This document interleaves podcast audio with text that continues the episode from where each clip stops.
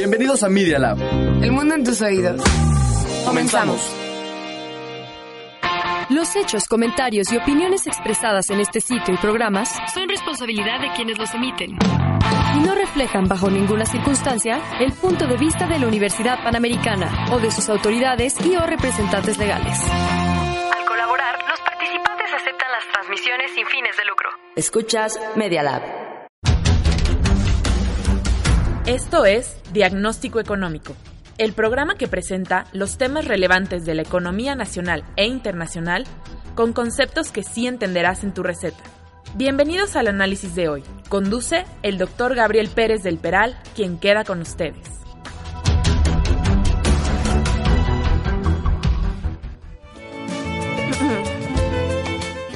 Muy buenas tardes, como siempre, me da mucho gusto estar con ustedes aquí en su programa de diagnóstico económico.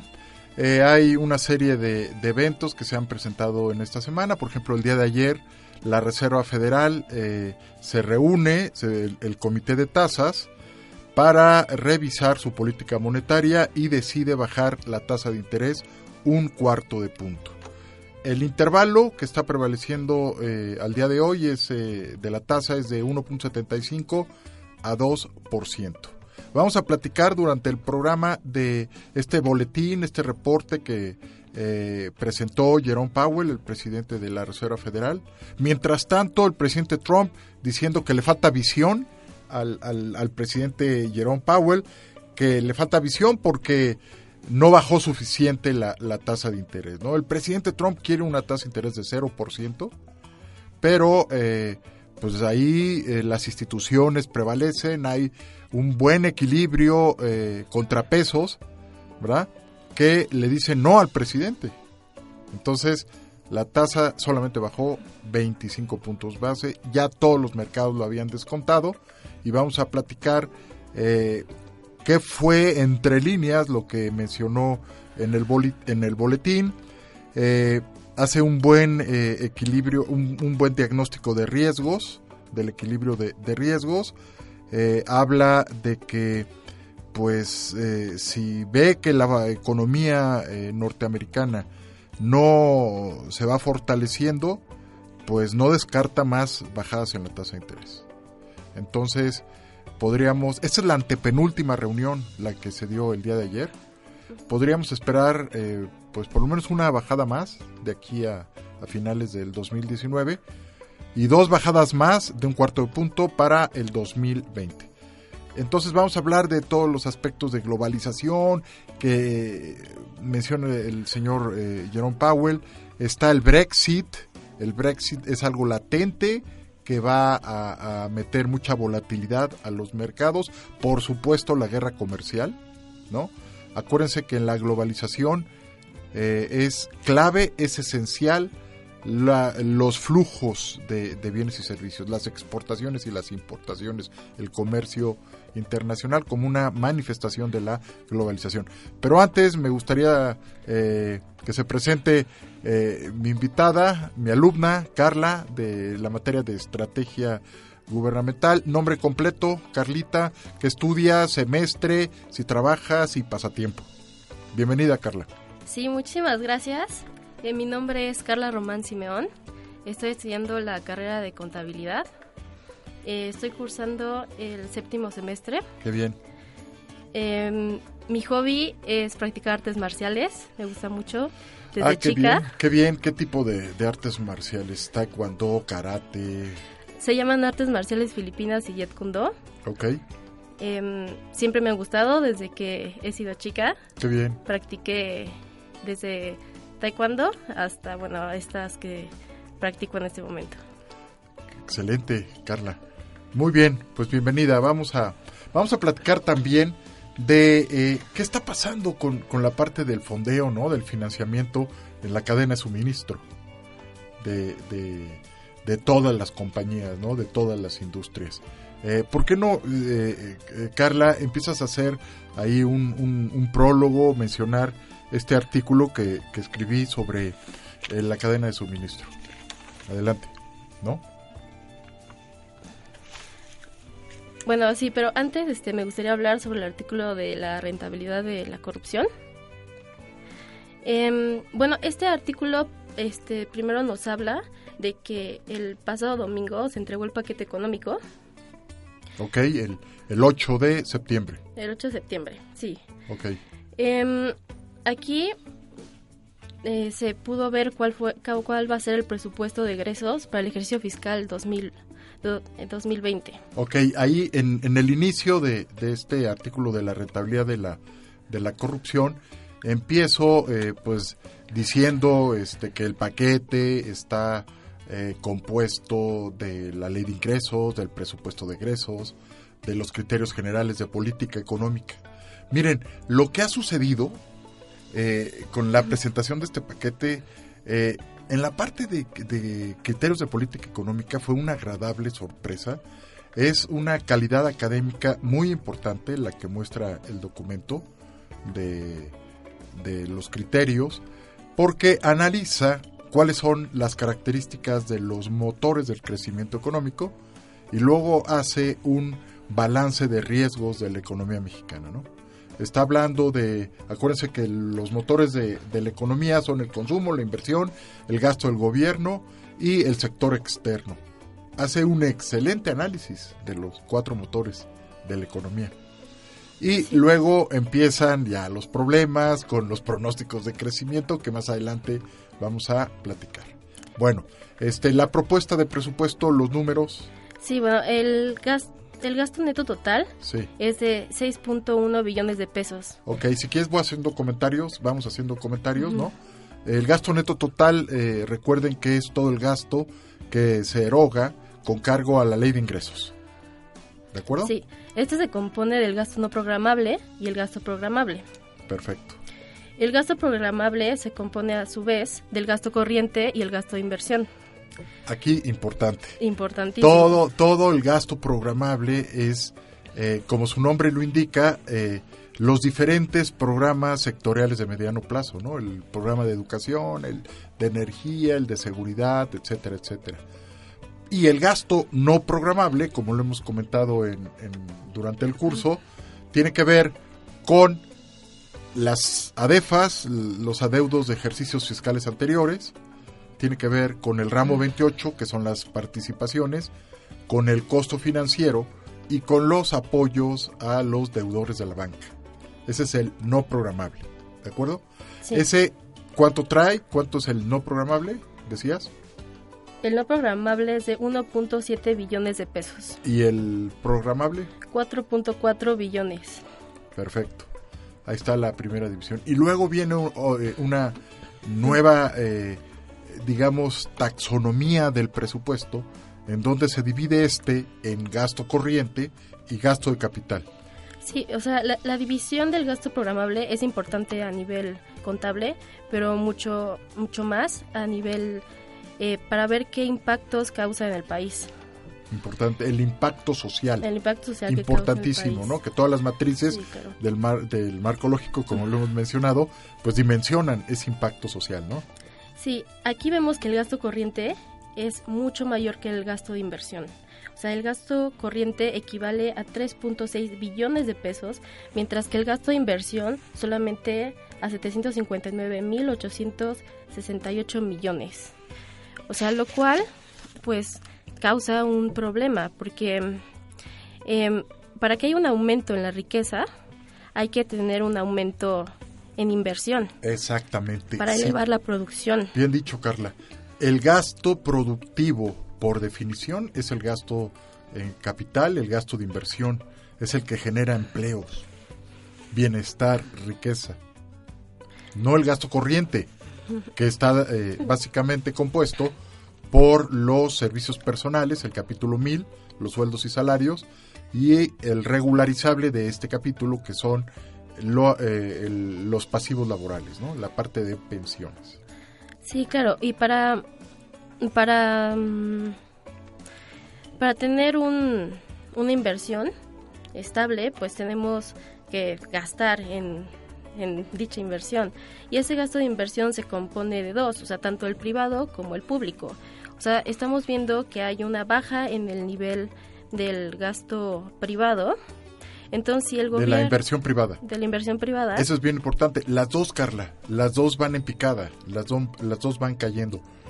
De hecho, la inversión del gobierno para el próximo año trae una disminución en, ter- en términos reales de 5.4% para el próximo año. Entonces, como la inversión privada disminuye, el- lo que debería hacer el sector público, si desea conservar un nivel de, de inversión alta, pues sería aumentar su gasto en la inversión pública. Su gasto público. Sí, por supuesto. Entonces, eh, fíjate, el día de mañana, mañana viernes, se va a presentar, eh, la- el, el INEGI presenta las cifras de la oferta agre- agregada y la demanda agregada, y se ha estado pidiendo mucho a, a este organismo autónomo, el INEGI, que desglose la presentación de la inversión en, en, priva- en el cuadro en donde presenta la oferta y la demanda agregada, que desglose cuántos de inversión privada y cuántos de inversión pública. Por el momento, eh, hay que subrayar que por cada peso que gasta el sector público, el sector privado en inversión gasta 7. Entonces, pues son complementarias las dos inversiones. Eh, y, y vale la pena también eh, decir que eh, pues en el mediano y en el largo plazo no va a haber crecimiento en una economía si no hay inversión. Eso es importantísimo. ¿Y qué crees el próximo año? ¿Qué, ¿Cómo va a estar la, la inversión este, pública? La mitad de cada 10 pesos que gaste el, el sector público el próximo año, 5 pesos va a ser para Pemex. El 50% de la inversión pública para el año que entra lo- se lo lleva este, la empresa productiva de Estado, entre paréntesis, entre comillas, productiva, ¿no? Sí, es que el problema de Pemex es que, o sea, invertir en ella no es rentable. O sea, al contrario, o sea, solamente encarece el gasto corriente. Sí. Y, y básicamente está, eh, pues, estos eh, proyectos faraónicos, eh, como es el de Dos Bocas, el de la refinería en Paraíso Tabasco, que ya no viene al caso hacer refinerías, la eh, hegemonía de la energía se va a energías reno- eh, renovables. renovables, sustentables, una economía verde y no este energía de origen fósil como es el petróleo. Sí, o sea, aparte de no este, recuperar ren- este, el la inversión y el rendimiento, o sea, también tenemos impactos negativos en, a nivel ambiental. ¿no? Entonces, Claro. no, no hay un ganar-ganar, o sea, simplemente es invertir, o sea, sin que esto nos genere rendimientos. Definitivamente, este Carla. Mira, por ejemplo, para el próximo año eh, la, la inversión que se tiene programada para Pemex es de 290.705 millones de, de pesos. 290.705 millones. Y eh, bueno, pues ahí está. eh, realmente eh, no hay un estudio socioeconómico, no hay estudios de impacto ambiental que estén validando la inversión que se va a hacer en la refinería de Dos Bocas en Paraíso Tabasco. Hay que decirlo claramente. Entonces, eh, estas son las cifras. ¿Alguna otra cifra para el del presupuesto como in- inicio el, el- el artículo de la rentabilidad de la corrupción? No, bueno, yo creo que lo más importante es resaltar que sí estamos teniendo un problema porque nuestro gasto corriente eh, es mayor al gasto de inversión. Entonces tiene que este, direccionar los esfuerzos a que esto sea al revés. Bien dicho. Y ya eh, vamos de- después del corte a platicar sobre este gran problema que ha sido que el gasto corriente se coma al gasto de inversión. Regresamos en unos segundos.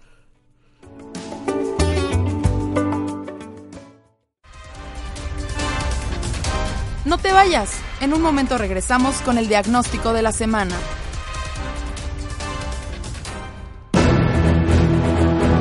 Te invitamos a escuchar Voces Universitarias, el eco de tus ideas, análisis de los temas políticos nacionales e internacionales con Eduardo López, Juan Araque y Carlos Chávez, todos los martes a las dos y media de la tarde, aquí en Media Lab Radio.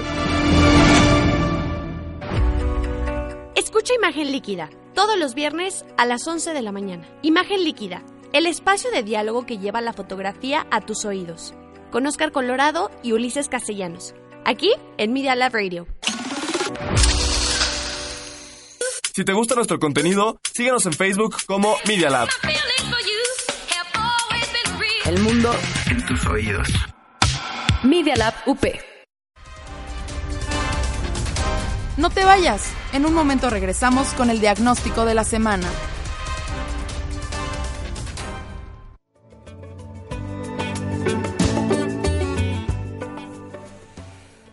Muy bien, decíamos que el gran problema, uno de los grandes problemas que está presentando el presupuesto de egresos para el próximo año, pues es un problema que se trae de lustros atrás, no es nuevo, y es cómo eh, el gasto corriente se ha privilegiado a costa del gasto de inversión en este país.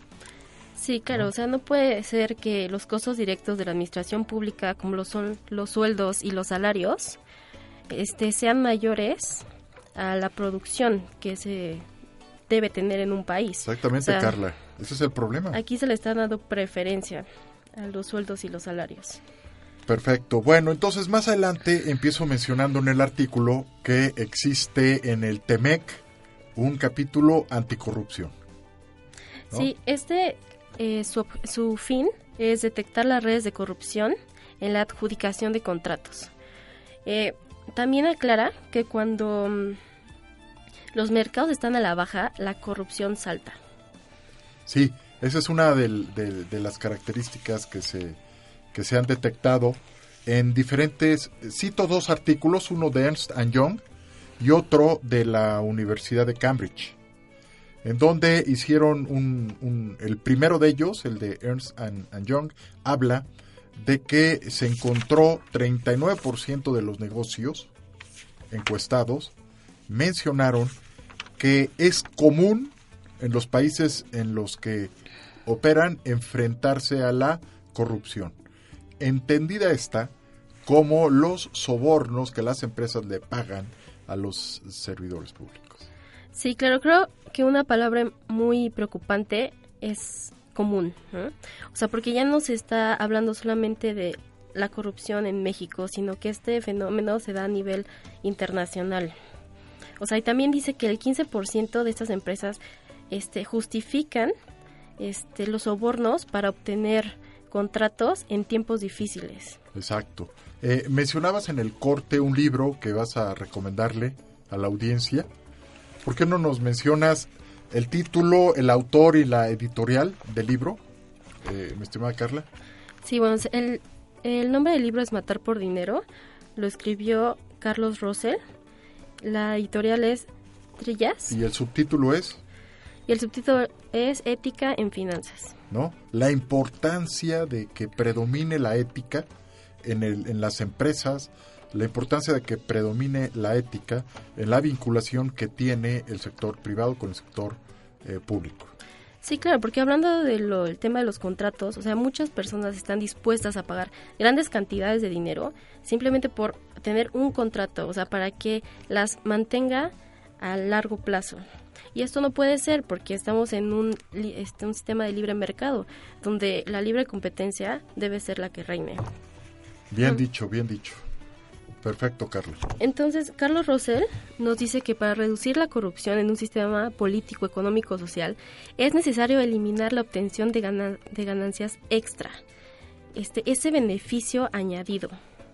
Pues porque ese el beneficio de obtener más es lo que nos mueve y nos lleva a olvidar nuestros principios éticos y morales. Claro. Simplemente por la obtención de ese beneficio extra. O sea, si es eliminado, también podemos garantizar un sistema eh, más equitativo, donde las oportunidades no se concentren solamente en algunas manos, sino... Más ético, un sistema más ético, ¿no? Sí, claro, y estas oportunidades pues se repartan, ¿no? De una manera más equitativa. Bien, muy bien, Carla. Perfecto.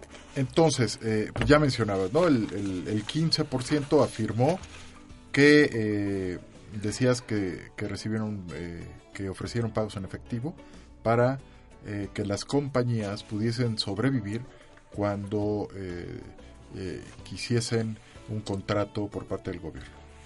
Sí, y lo que estamos viendo que el soborno nos deja ver este artículo que es rentable.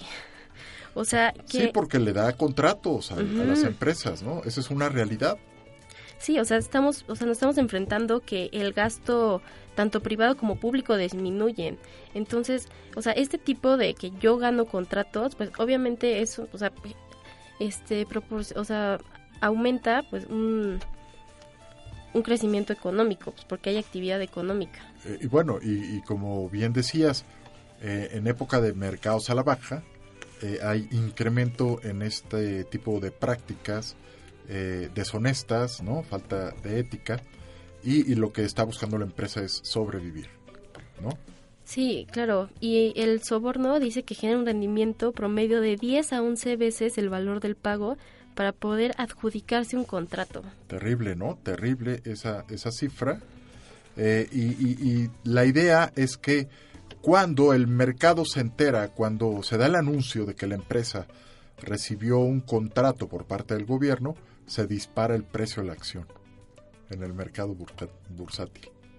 Entonces, fíjate, pues dan el soborno, reciben el contrato, se dispara el precio de la acción y ahí viene lo que mencionabas de la rentabilidad que, que está implicando el, sobornar al funcionario público. ¿no? Sí, o sea, totalmente, o sea, el soborno es una disrupción en los mercados. Sí. O sea, podrá generar un este rendimiento para las partes este que se benefician, pero a nivel este general, o sea, trae un impacto negativo. Totalmente, totalmente. Y, la idea es, y ustedes que, se van incorporando a los mercados laborales, que tengan este, eh, eh, esta fuerte carga de principios, de eh, convicciones para ir erradicando este tipo de prácticas, Carla. Sí, totalmente. Esa es la idea, ¿no? Sí, totalmente, o sea, porque las, o sea, las cifras son este, son terribles. Escandalosas. Claro, o sea, menciona que los funcionarios públicos de más alto nivel no solamente reciben beneficios económicos, o sea, en, dinero, en efectivo. o sea, también parte del contrato, un porcentaje. Y dice que es el, este, a veces, bueno, en la mayoría de los casos, el 50% de los rendimientos de los contratos que autorizan. Son dos dimensiones, ¿no? De, de la corrupción. Entonces, se necesitan nuevos profesionistas que tengan eh, esa fuerte carga ética, ¿no? Para ir erradicando todo este tipo de prácticas y también ir pensando, Carla, cómo eh, generar un círculo virtuoso para eliminarlas, ¿no? Sí, claro, o sea, porque no solamente se quedan los funcionarios públicos de alto nivel, sino también se involucran a los de menor nivel. O sea, ellos reciben un 20% del valor del contrato. O sea, ya estamos hablando de un 70%. O sea, las cifras son altísimas y espantan. Y entonces, claro, o sea, necesitamos una estructura ética y moral en el profesionista. Importantísimo, Carlos. Claro, en lo individual, para así ir generando un sistema ético y moral. Que se vaya permeando por toda la sociedad, ¿no? Y ustedes, que son los que van a ir enfrentando todos estos retos, pues ir pensando, Carla, de una vez, cómo eh, se, se, puede diseñar eh, algunas herramientas, ¿no? Eh, y, la arquitectura de una estructura que ataque estas prácticas, ¿no? Sí, bueno, creo que uno de los más grandes, un problema que es muy grande, es que en la universidad nos inculcan lo ético, lo moral. Y más en, esta universidad. En esta universidad, claro.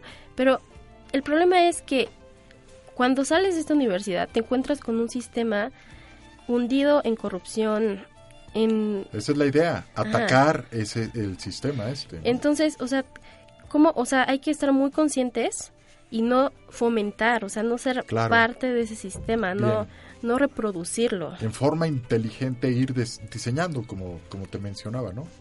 Sí, claro. Un círculo virtuoso para acabar con estas prácticas. Es muy importante. Sí.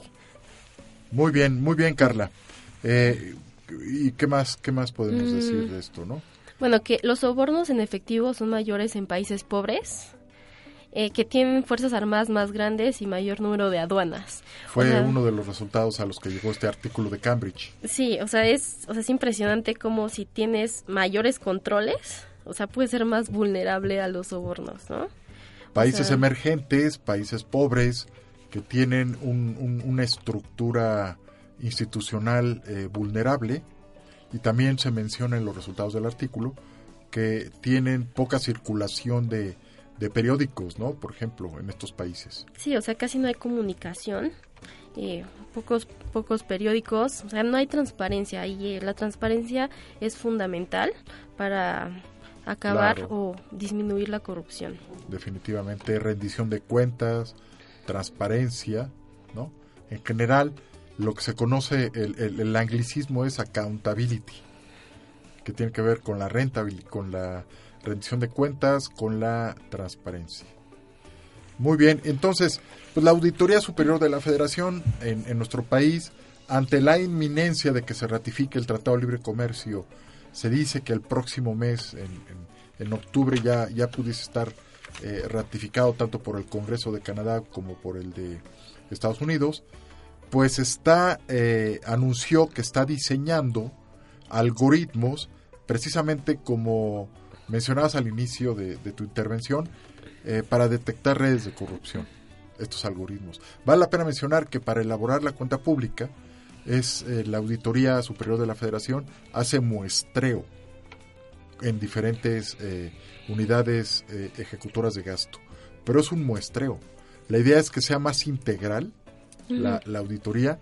Y, auditorías, como lo hemos mencionado en, en el curso, orientadas a resultados.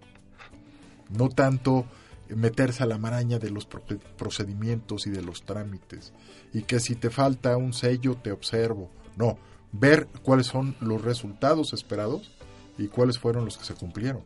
Claro, o sea, es importante una libre actuación, pero, o sea, lo que nos importa son los resultados, ¿sabes? O sea, tú puedes hacer esto, esto, esto, pero al final no importa, yo solamente quiero ver un rendimiento, quiero ver que mis recursos es, impactaron positivamente en, la, sociedad. Claro, el impacto social de los recursos públicos es bien importante.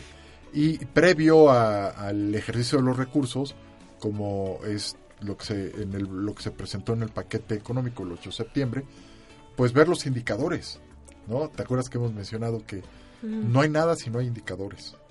Y hechos por los operadores del presupuesto. Entonces, los evaluadores y los operadores del presupuesto se ponen de acuerdo a las metas eh, eh, que, van a predominar durante el ejercicio fiscal y al final y, durante el calendario del ejercicio de los recursos, en tiempo real, ir viendo cómo se están comportando estos indicadores. Sí, claro, pero es fundamental que eh, los no hagan esos indicadores los evaluadores, sino que se hagan eh, los operadores. Pero claro, esto todavía no, no se cambia y eso también es un, es un, punto de oportunidad. Es una asignatura pendiente, bien dicho. Que eh, pues no estén haciendo los indicadores nada más los evaluadores, ¿no? También los operadores, ¿no? Sí, los operadores son los que conocen desde dentro, o sea, son los que deberían de establecer todo esto. En el primer sexenio eh, panista con el presidente Fox, eh, había una discrepancia muy importante en, las metas y en los indicadores, ¿no? Cada mañana eh, le armaban un balance scorecard al presidente Fox y eh, llegaban los diferentes secretarios de su gabinete a acuerdo y a él le cargaban en su, en su laptop todo el, el balance scorecard, pero resulta que llegaba el secretario que le tocaba acuerdo en ese día y no coincidían las metas. Había metas eh, presidenciales, metas del secretario y todavía adentro de la secretaría, ¿no? Al interior de las secretarías había otro tipo de metas de los indicadores y también indicadores diferentes. No, pero es que eso no puede ser, o sea, porque este el presupuesto tiene que estar alineado, o sea, las metas deben ser alineadas. Deben ser parejas y conocidas por todos. Exacto, si no, pues no tenemos, o sea, no causa un impacto positivo, al contrario. Así es. Y eso es lo importante, ¿no? Como bien dices, indicadores hechos por los operadores, ¿no? Eh, eh, sentarse con los evaluadores y, ponerse de acuerdo en las metas en el ejercicio de los recursos. ¿Verdad? Sí, claro. ¿Qué más, qué más, Carla, podemos mencionar de, de esta parte? Bueno, se necesita una reforma fiscal urgentemente. Una reforma fiscal que abarque el ingreso, el gasto y la deuda no solamente la parte del ingreso, ¿no? que es, por ejemplo, la reforma fiscal que se hizo el sexenio pasado, el, eh, que se implementó el primero de enero del 2014, pues fue por el lado del ingreso, nada más. Aquí lo importante es que también abarque el gasto público, la modernización del gasto público, que es clave. Sí, claro, o sea, estos tres elementos se forman un complemento idóneo, ¿no? Y bueno, esperemos que así haya una reforma fiscal, eh, porque sí se deben reestructurar las finanzas públicas y no olvidarnos que el gasto de inversión debe ser mayor al gasto corriente. Ojalá, Ojalá. Algún día, ojalá algún día llegue el, el gobierno federal a, a, tomar en cuenta esto que, que acaba de mencionar Carla y, y, y, que se y que predomine el gasto productivo, ¿no? Por definición es el gasto de inversión. Es el gasto que genera empleos. Sí, claro, y sin este pues no hay crecimiento económico y menos este soñar con un desarrollo económico. Definitivamente. El crecimiento del PIB per cápita ha estado en los últimos 35 años, Carla, uh -huh. en este país, abajo del 1%. Tenemos un crecimiento del, del PIB, mi estimada Carla, de 0.9, 0.8 en promedio anual en los últimos 35 años. Chile, otro de los países latinoamericanos, que podemos decir que es el país más neoliberal, que hay en uh -huh. Latinoamérica, ¿no? Eh, trae un crecimiento en su PIB per cápita en los últimos 35 años, ¿de cuánto crees? ¿De cuánto? 3.5. 3.5. Para que México pueda duplicar su eh, PIB per cápita, necesita 85 años para duplicarlo. En cambio, si eh, lo duplicase eh, Chile, pues necesitaría dos décadas, 20 años. Entonces, qué importante poder este, hacer una buena reforma fiscal, dejar que el mercado funcione libremente y diseñar eh, políticas eh, públicas adecuadas ¿no? para impulsar este crecimiento y que se dé un desarrollo económico. Sí, claro, porque bueno, vemos que la desaceleración económica es bastante grande, o sea, tanto que nuestra inflación ha bajado. a ver, exacto, eso es, hay que decirlo. Eh, se está llegando a, a, una inflación del 3%, pero en realidad porque hay desaceleración Exacto, económica. O sea, no, no, es, no, es, un punto positivo. O sea, Podemos decir ajá, que es un estancamiento estabilizador, Carla. Sí. El totalmente. modelo que se, que se pretende seguir es el desarrollo estabilizador de este país, como se dio en el de 1958 a 1970, que crecíamos a más del 6%, que había una inflación del 3.5%, eh, y que se denominó el milagro mexicano el desarrollo estabilizador. Lo que estamos viviendo ahora, en estos meses, es un estancamiento estabilizador. Por eso está la inflación baja, porque hay un estancamiento. Sí, claro, o sea, y bueno, una medida de aumentar el, eh, el, bueno, el desarrollo económico, que la actividad económica, pues, eh, Banjico, pues, bajó su tasa, ¿no? Pero o sea, este no, o sea, este no está fundamentado en algo o sea, por algo positivo al país, o sea, sino por esa desaceleración económica. Con esto quieren, pues, fomentar los créditos, o sea, que la deuda sea más barata, pues, para jalar inversión, ¿no? Sí, sí, sí. Ese es el objetivo de, de la Reserva Federal, así lo dijo el, el, día de ayer, que lo que se busca es dinamizar la, la economía a través de una reactivación del consumo y de la inversión. Aquí nuestros productores nos están pidiendo un corte de estación y regresamos en unos segundos a su programa de diagnóstico económico.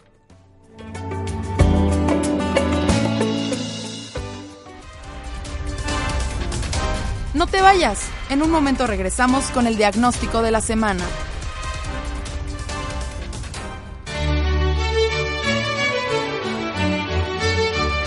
Salvete. Hola.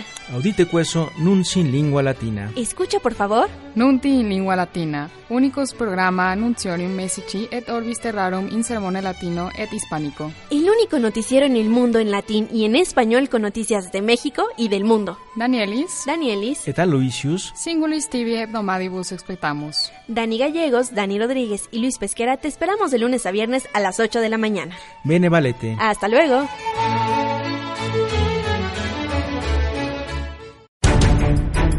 Dos Dedos de Frente, un programa para comprender los medios. Conducen Lourdes López, Guadalupe Díaz y Rigoberto García. Dos Dedos de Frente. Todos los miércoles a las 4 de la tarde aquí en Media Lab Radio.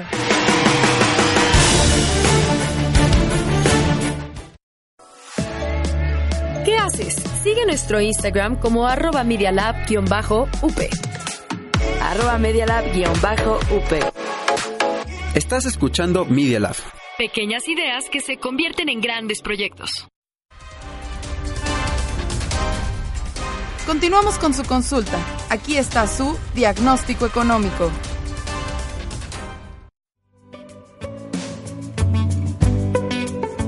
Muy bien, estamos de regreso ya en la parte final del, del programa. Decíamos que eh, los criterios generales de política económica, hay que decirlo claramente, están muy bien hechos, ¿no? Es un muy buen documento. Recomiendo su lectura. Son 256 páginas que vale la pena eh, leerlas porque te da un, un, panorama muy amplio, muy nítido de qué es lo que está pasando en la economía mexicana y qué es lo que se espera para el próximo año. Indiscutiblemente es la mejor carta que tiene López Obrador, el secretario de Hacienda, ¿no? Arturo Herrera. Herrera. ¿Tú cómo ves esto, Carlita? Sí, claro, o sea, creo que estar informados de las políticas económicas que tiene un país es fundamental, o sea, es un deber del ciudadano, ya que tenemos el derecho al voto. Entonces, eh, esta, este documento lo podemos encontrar en la Secretaría de Hacienda en la y página, Crédito Público, exacto. en la página de Internet, en el paquete económico 2020. Exactamente, así es, Carla. Este, ¿Qué es lo importante de, este documento? Eh, el punto central es que están proponiendo para el próximo año un superávit primario. Hay que recordar que en las definiciones de déficit eh, fiscal eh, hay cinco definiciones, ¿no? La parte del déficit estructural, la parte del déficit cíclico, el primario, el operacional y el financiero. Eh, están proponiendo el, gobierno un 0.7% de superávit primario como porcentaje del PIB para el próximo año. Es un presupuesto responsable, es un presupuesto que busca un equilibrio fiscal, por supuesto. Y mira, Carla, aquí lo importante, el presupuesto está hecho para que se cumplan los objetivos de la estrategia gubernamental. Pero también está hecho para los mercados y para las calificadoras. No solamente para que en sí mismo se cumplan los objetivos del gobierno. También está hecho de cara a los mercados y de cara a las calificadoras. Y por el momento lo están tomando bien, ¿no? Se está analizando. Eh, acuérdate que tienen hasta qué fecha los diputados para para para autorizarlo el 15 de noviembre. El 15 de noviembre. el 15 es. de noviembre es la fecha para para este que lo autoricen los diputados y eh, pues ahorita en estos días es eh, cuando se está haciendo todo el, toda la negociación.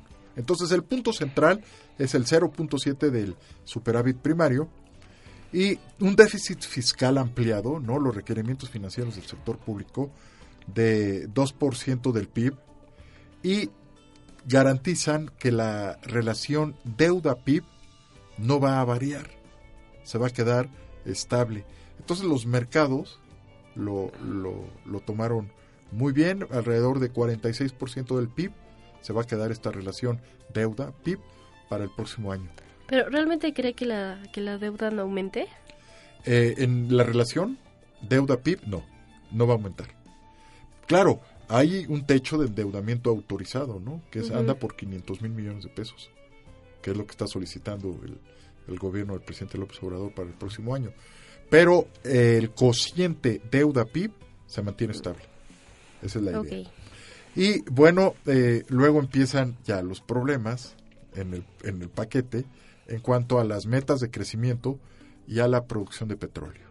Ahí sí eh, son muy optimistas estas, estas dos cifras porque están esperando un crecimiento de 1.2 para eh, este, este año y 2% para el 2020. Está realmente complicado alcanzar estas cifras. El día de ayer la OCDE, la Organización para la Cooperación y el Desarrollo Económico, anuncia que y pronostica que este año a lo mucho va a crecer México 0.5, 0.5%. Citibanamex hace un pronóstico de 0.2. Entonces, vamos a andar por 0.6, 0.4 el crecimiento de este año. Entonces, primera cifra eh, muy optimista es la de crecimiento. Y la otra, Carla, es la producción de, de petróleo. La producción de petróleo al día, según este documento, este paquete, pasa de 1.7 millones de barriles diarios a casi 2 millones al día. Es materialmente imposible hacer este salto, realizar este salto, máxime que el gobierno no está aceptando eh, la participación de la inversión privada extranjera y de las conocidas como alianzas con petroleras extranjeras. Es muy reacio el gobierno del presidente López Obrador en ese aspecto. Sí, no, en mi punto de vista es que estas cifras son inalcanzables. O sea, tuvimos un crecimiento de 0.1%. Este, mm, En el, en el primer trimestre En el de este primer año, trimestre. 0% en el segundo trimestre. Sí, entonces la verdad es que no, yo no veo que pues, estas cifras sean alcanzables y más porque no, no está habiendo una inversión este privada y también la inversión pública Tam- está a la baja. Como lo mencionabas, ¿no? Al Sí, inicio claro. del- de la transmisión. Entonces, o sea, si no tenemos este combustible para la economía, ¿cómo pretendemos este aumentar nuestra producción y nuestro crecimiento? definitivamente. Eh, la confianza empresarial, ¿no? Eh, con, con base en el semáforo de indicadores eh, cíclicos que presenta el INEGI, les recomiendo mucho que lo consulten este semáforo que está en la página del INEGI, que lo consulten dos veces a la semana, pues nos está diciendo que eh, la confianza empresarial ya está decreciendo y va por abajo de su tendencia a largo plazo. Claro, O sea, hay una incertidumbre rojo, enorme. está en rojo, está en rojo y está actualizada al mes de agosto. Que en agosto el Seguro Social anuncia una disminución de cerca de 68% de los empleos formales en la economía. Una disminución en la creación de empleos formales. Entonces, pues ahí están los números, no es opinión, eh, son este son los datos, ¿no? Sí, claro, este nuestro presidente López Obrador está diciendo que ha creado muchísimos empleos para los jóvenes, pero aquí el problema es que esos empleos no son formales Exactamente, no son formales. y se ha dado este a que se genere una corrupción enorme entre, pues, sabes qué, te doy el dinero ni vengas, y entonces claro que es un problema también, ¿no? Sí, eh, de hecho ese programa eh, insignia del presidente López Obrador trae disminuciones importantes de su presupuesto para el próximo año. Ojo, ¿eh? Bueno, y entonces eh, les decía, el- la confianza del consumidor eh, está creciendo, pero está por abajo de su tendencia de, largo eh, plazo. Y, y hay una incertidumbre, tanto por parte del consumidor como por parte de los empresarios. No hay inversión, como dices muy bien, no hay combustible para generar un crecimiento económico. ¿Y cuáles serían las medidas adecuadas para que esta confianza, tanto de los consumidores como de los empresarios, aumente? Pues mira, eh, en una opinión personal, Carla, yo diría que debes de hacer un lado este proyecto poco rentable que es Dos Bocas. Si tú cancelas Dos Bocas, vas a mandar un mensaje de confianza al inversionista, ¿no? Si tú cancelas Santa Lucía, el aeropuerto, que no tiene sentido también, es un mensaje de confianza. El tren Maya, por ejemplo. Vale la pena mencionar que nada más hay 2% de recursos presupuestados para el próximo año para el tren Maya. Pero no lo mataron, no lo han quitado el proyecto. No, aparte del tren Maya es un proyecto que no es moderno. O sea, esto lo debió haber hecho Porfirio Díaz en su tiempo. O sea, ahorita ya este los medios de transporte ya se modernizaron, o sea, para nada es este rentable y también nos trae un impacto negativo a nivel ambiental. Muy muy fuerte el impacto en los ecosistemas de la península de, de Yucatán. Si se llega a implementar este tren Maya. Es un hecho, ¿eh? Es un hecho. Bueno, muy bien. Entonces, eh, miren, el problema, ¿cuál es el talón de Aquiles de, este gobierno para el próximo año? La recaudación. Ahí eh, vale la pena mencionar que el 13% del Producto Interno Bruto eh, lo está representando la recaudación, que es un indicador bajo, ¿no? Estamos, somos el, país de la OCDE que recauda menos como porcentaje del PIB. Y esa es una asignatura pendiente que iremos platicando en las próximas semanas. ¿Y, qué te parece si el próximo jueves retomamos el, tema? Este de la recaudación, Carla, ¿te parece? Perfecto, el jueves lo retomamos. Lo retomamos y este ya llegamos al, al final del programa del día de hoy. Yo los espero el próximo jueves en su programa de diagnóstico económico a las 13 horas. A las 13 horas, que estén muy bien.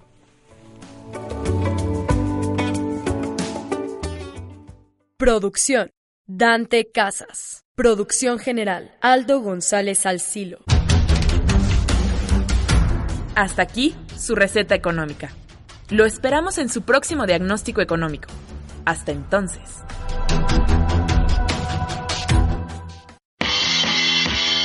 Estás escuchando Media Lab. Transmitiendo desde la Universidad Panamericana Campus México. Valencia 102, primer piso. Colonia Insurgentes Miscuadro. Bienvenidos a Media Lab. El mundo en tus oídos.